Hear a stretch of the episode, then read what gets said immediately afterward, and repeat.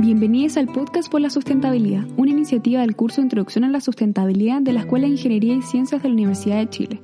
Les invitamos a reflexionar sobre nuestro quehacer diario estudiantil y laboral, buscando nuevas formas de relacionarnos con nuestro entorno, cambiando el paradigma y creando un mundo mejor. Recomendamos escuchar este podcast viendo las diapositivas de la clase correspondiente.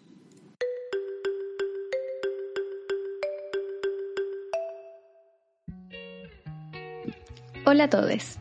En este segundo capítulo del podcast por la sustentabilidad hablaremos sobre el cambio climático y vamos a comenzar con los objetivos de aprendizaje. Número 1. Conocer los principales conceptos asociados al cambio climático. Y número 2. Analizar las principales actividades humanas responsables de este fenómeno. ¿Qué sabes sobre el cambio climático? ¿Cuáles son sus causas?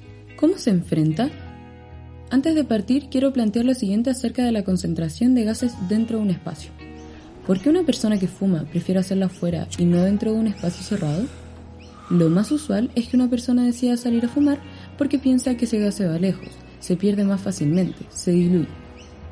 Comúnmente se tiene una imagen muy simplista de la atmósfera, como una capa extensa de cielo, espacio y muy lejana a la Tierra, pero realmente la relación entre el planeta y el tamaño de la atmósfera es asimilable a una mandarina y su cáscara.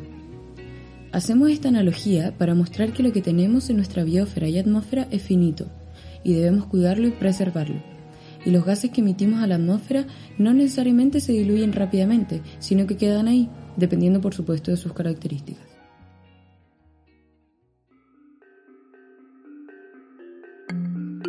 Cambio climático y sus siete verdades. El planeta se está calentando. Su causa es la acción humana. Estamos seguros, aunque algunos pocos digan lo contrario. Los glaciares se están derritiendo rápidamente. El clima está causando desastres que ya no son naturales porque su origen es antrópico. Las especies se están extinguiendo. Sí podemos hacer algo al respecto estos siete puntos no son verdades aisladas, están interconectadas. ¿Qué significa el último punto? ¿Podemos hacer algo al respecto? ¿Podemos frenar o revertir el cambio climático? Revertir el cambio climático absolutamente no es posible, son fenómenos complejos. Si bien hay cosas pequeñas que se pueden revertir, hay otras que no. Hay límites que ya traspasamos como humanidad y como planeta a los que simplemente podemos dejar de atacar o seguir destruyendo. Por otro lado, existen problemas ambientales y climáticos que han encontrado solución gracias a cambiar nuestro sistema. Por ejemplo, el agujero en la capa de ozono, que ha disminuido gracias a dejar de utilizar clorofluorocarbonos. Esta es una molécula que desintegra el ozono y que fue muy utilizada en los años 60 en los aerosoles y refrigerantes. Hoy se encuentra prohibido su uso.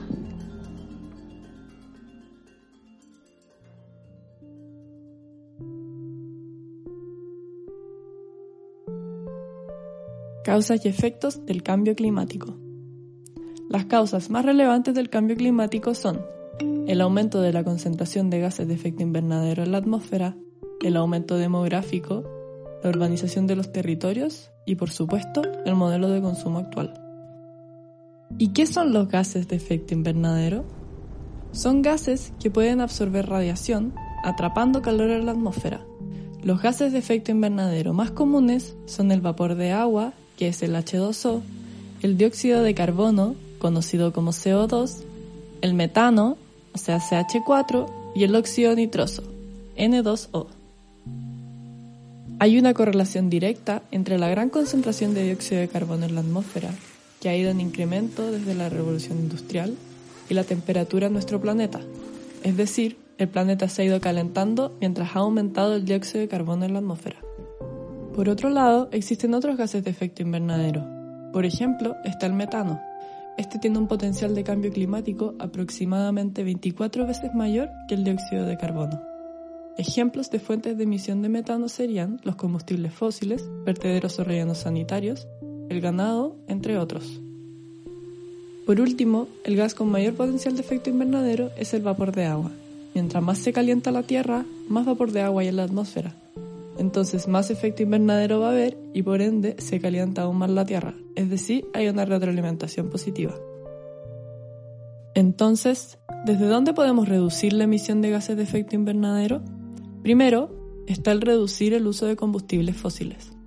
Además, se mencionó la generación de metano en vertederos. Por lo tanto, también podemos disminuir la generación de residuos o valorizarlos de otra forma. Asimismo, el ganado es un gran emisor de gases debido al sistema digestivo de las vacas. Por ende, desde nuestra alimentación, también estamos aportando a la disminución de gases de efecto invernadero.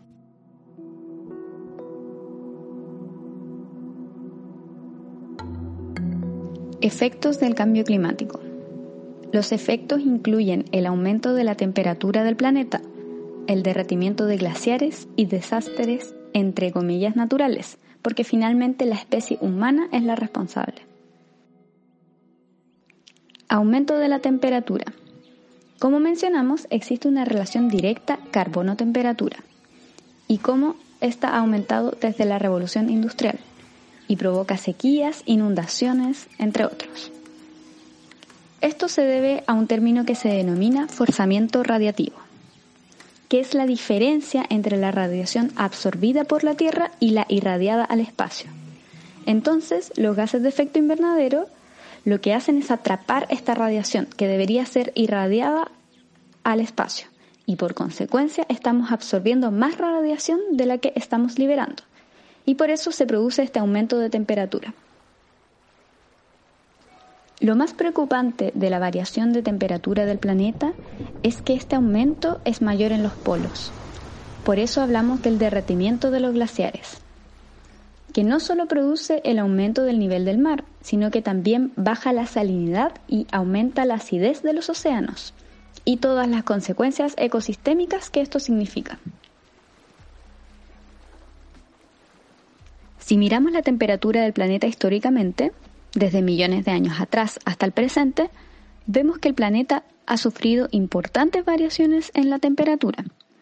Sin embargo, hoy nos encontramos en la era del Holoceno, es decir, en los últimos 10.000 años la temperatura se ha mantenido más o menos estable, y es lo que sostiene nuestro planeta y la vida como la conocemos.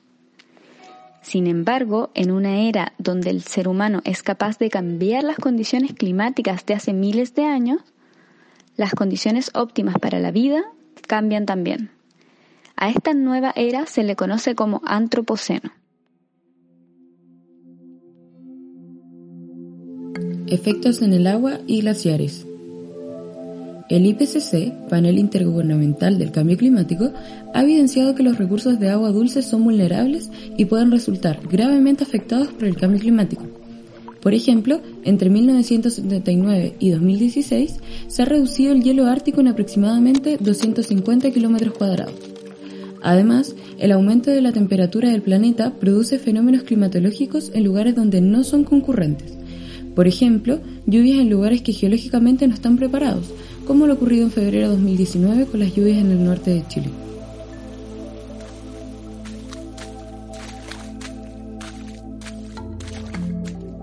Efectos relacionados con el impacto en las especies.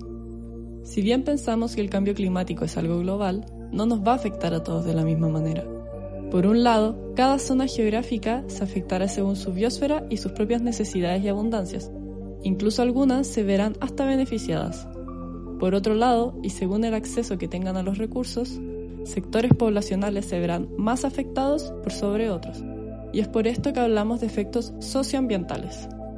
En relación a otras especies, tenemos la típica imagen del oso polar en el deshielo ártico, pero también vemos estos efectos en la fauna de nuestro propio territorio por ejemplo, los anfibios, especies que determinan las características ambientales de un ecosistema y que al igual que las aves han tenido que migrar a otras zonas o simplemente se han visto extintos. En cuanto a la especie humana, cada vez serán más comunes las nuevas migraciones, que no proceden de conflictos políticos o guerras, sino que de las condiciones climáticas mismas, lugares donde simplemente ya no hay recursos, donde los suelos son inhabitables, donde no existen elementos naturales tales como el agua para el acceso público, y todas las consecuencias que esto conlleva, por ejemplo, en el hambre y en la salubridad.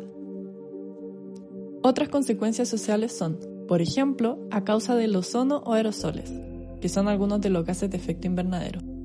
Y se estima que alrededor de 7 millones de muertes al año son provocadas por los aerosoles atmosféricos, que son estas partículas en suspensión en la atmósfera clasificadas como forzantes climáticos. Estos tienen efecto en los sistemas cardiovasculares de las personas. En Chile se estima que son aproximadamente 5.000 muertes al año debido a esta causa.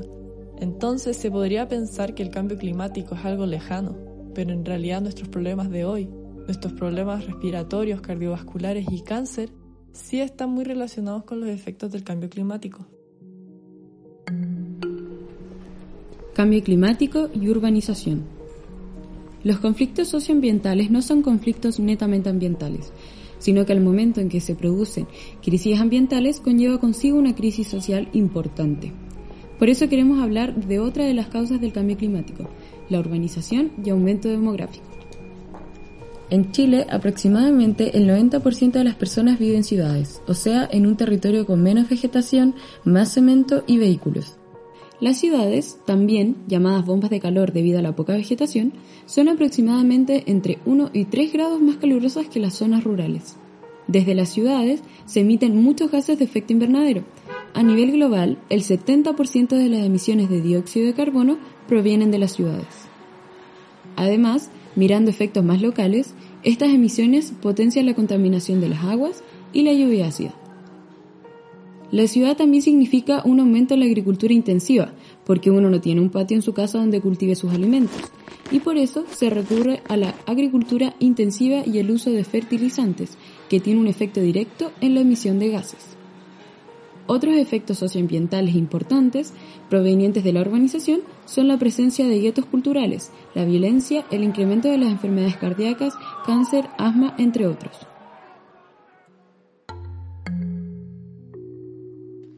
Cambio climático y género. Diversos estudios afirman que las mujeres son más perjudicadas que los hombres en relación al cambio climático. Esto se debe principalmente a dos cosas. Por un lado, la demografía, una de las causantes del cambio climático debido a que no existen suficientes elementos naturales ni recursos para cubrir las necesidades de todas las personas con un nivel de consumo esperado por el desarrollo. La huella ecológica se traduce en cuántos planetas se necesitan para cubrir las necesidades de todas las personas. Si esperamos que todos los países se vuelvan, comillas, desarrollados, el planeta no nos da y por eso el día de sobregiro ecológico, Overshoot Day, que es el día en que agotamos los recursos disponibles del año, en general ocurre antes de fin de año. En 2020 el Overshoot Day fue el 22 de agosto. En ese sentido, la educación sexual para hombres y mujeres es súper importante. Hay muchos países donde no hay educación sexual ni existen métodos anticonceptivos. Entonces seguimos perpetuando este modelo desigual en relación al acceso de recursos, salud y derechos básicos humanos. Por otro lado, lo que ha ocurrido con las mujeres históricamente es que son las que se hacen cargo del cuidado, como la alimentación y traer agua a la familia. Entonces somos más vulnerables porque el acceso al alimento y al agua se ven afectados por el cambio climático. Asimismo, existen otros estudios que muestran que las mujeres son vulnerables ante la contaminación desde una mirada de diferencias biológicas, ya que las mujeres tienen más tejido adiposo que absorbe contaminantes. Para cerrar, les invitamos a ver material complementario sobre antropoceno, límites planetarios y huella ecológica. Muchas gracias.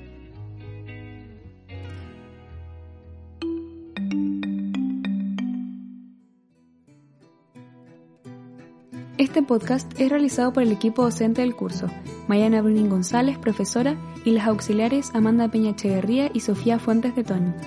Gracias por escucharnos. Recuerda que preservar, regenerar y conservar el planeta y a todas sus especies es tarea de todos.